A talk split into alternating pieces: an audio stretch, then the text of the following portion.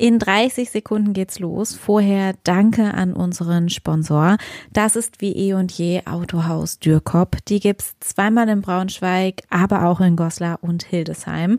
Falls ihr auf der Suche nach einem neuen Opel, Peugeot, Fiat oder zum Beispiel Kia seid, ist Dürkop ein Top-Ansprechpartner. Die haben immer wieder gute Gebrauchte im Angebot, aber auch spannende Neuwagen. Ich liebe ja zum Beispiel den Opel Astra, aber auch den Corsa Electric.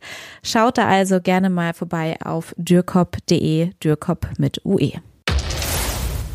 Hey, hey, es ist 5 nach 5 Zeit am Montag, den 23. Oktober.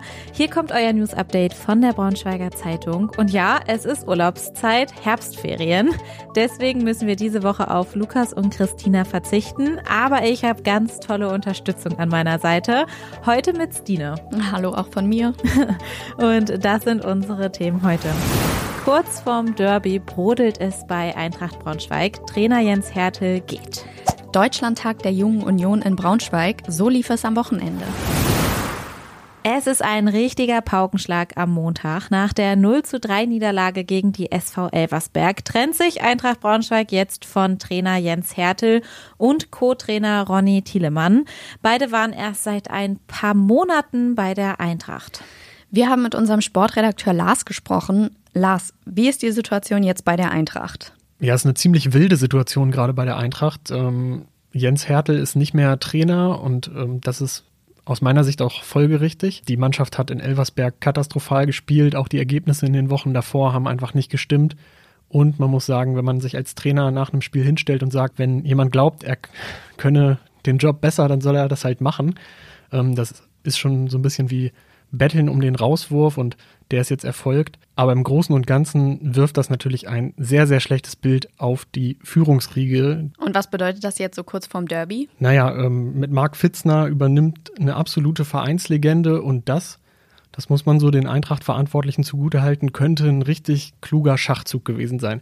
Der ist als Interimstrainer da, bekommt zwei Spiele die Chance, ähm, da irgendwas zu bewirken.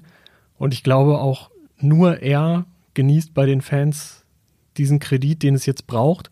Und er ist wahrscheinlich auch der Einzige, der in der jetzigen Situation so ein bisschen für Furcht in Hannover sorgen könnte.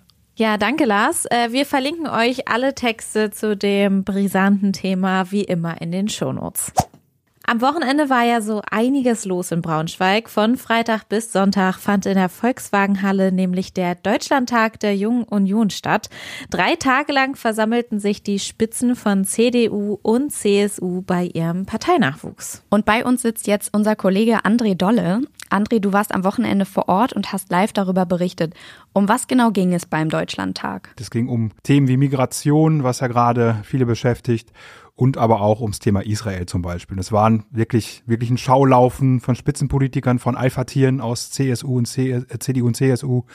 Äh, Markus Söder war da, Friedrich Merz, Ursula von der Leyen, Carsten Linnemann, aber auch der israelische Botschafter in Deutschland, Ron Prosor und die belarussische Oppositionsführerin war auch da, also wirklich auch viel Internationales quasi. Ähm, es war, kann man schon so sagen, ein großes Ereignis, was ich so auch noch nicht äh, in der Form oder selten miterlebt habe. Ich war schon auf mehreren Parteitagen. Äh, wir hatten einen vergleichbaren Parteitag mal von der AfD-Bundespartei äh, 2019, Ende 2019 hier in Braunschweig, auch in der VW-Halle. Ähm, da war dann Gauland dabei, da war Kruppalla dabei, Alice Weidel dabei. Also wirklich auch da hat die AfD alles aufgefahren, was, was sozusagen in der Partei Rang und Namen hat. Ähm, hier war es ähnlich, weniger kontrovers. Damals gab es viele Demos, Gegendemos gegen den Parteitag. Da sind Tausende von Leuten auf die Straße gegangen. Das war jetzt hier bei der Jungen Union natürlich nicht so. Aber so von der von der Wertigkeit, sage ich mal, das war ähnlich und sowas hat Braunschweig schon tatsächlich lange nicht mehr erlebt. Klingt ja echt spannend. Danke, André. Mehr dazu könnt ihr auch noch auf braunschweigerzeitung.de nachlesen. Wir verlinken euch alle Artikel wie immer in den Show Notes. Und das war heute sonst noch wichtig. Stine, kannst du dich noch an deinen allerersten Unitag erinnern? Sehr, sehr gut kann ich mich noch daran erinnern. Ja, das war sehr aufregend. Feuchtfröhlich wahrscheinlich. Es gehört dazu. Ja, die Erstsemester in Braunschweig werden ihren wohl auch nicht so schnell vergessen, denn pünktlich zum Semesterbeginn hat die letzte Generation den größten Hörsaal der TU Braunschweig mit orangener Farbe markiert. In der Pressemitteilung der Aktivisten hieß es, die Botschaft, die hinter dem Protest steckt, ist, die Zeit zum Handeln ist jetzt. Auch an anderen Unis soll es so eine Aktion in den vergangenen Tagen gegeben haben. Erwischt hat es da zum Beispiel Unis in Leipzig, in Düsseldorf, Halle-Wittenberg, Berlin, Freiburg, Heidelberg und so weiter und so fort. Mit den Protesten will die letzte Generation die Verantwortlichen der Unis aufrufen, Position zu beziehen. Ja, so ein bisschen hat diese Aktion ja den Semesterstart an der TU überschattet, würde ich jetzt mal sagen. Dabei soll es ja eigentlich einiges Neues an der Uni geben, oder? Ja, das kann man wohl sagen. Also wie schon gesagt, wenn ich mich an meinen ersten Unitag erinnere, hätte, glaube ich, hätte so ein Klimaprotest, glaube ich, echt für Chaos gesorgt und vielleicht auch für ein bisschen schlechte Laune. Aber wie du schon meintest, der Tag war kein Zufall, sondern das war von der letzten Generation genau so gewählt, um eben die Universitäten als Orte der Wissenschaft und Bildung in die Verantwortung zu ziehen und zum Handeln aufzufordern.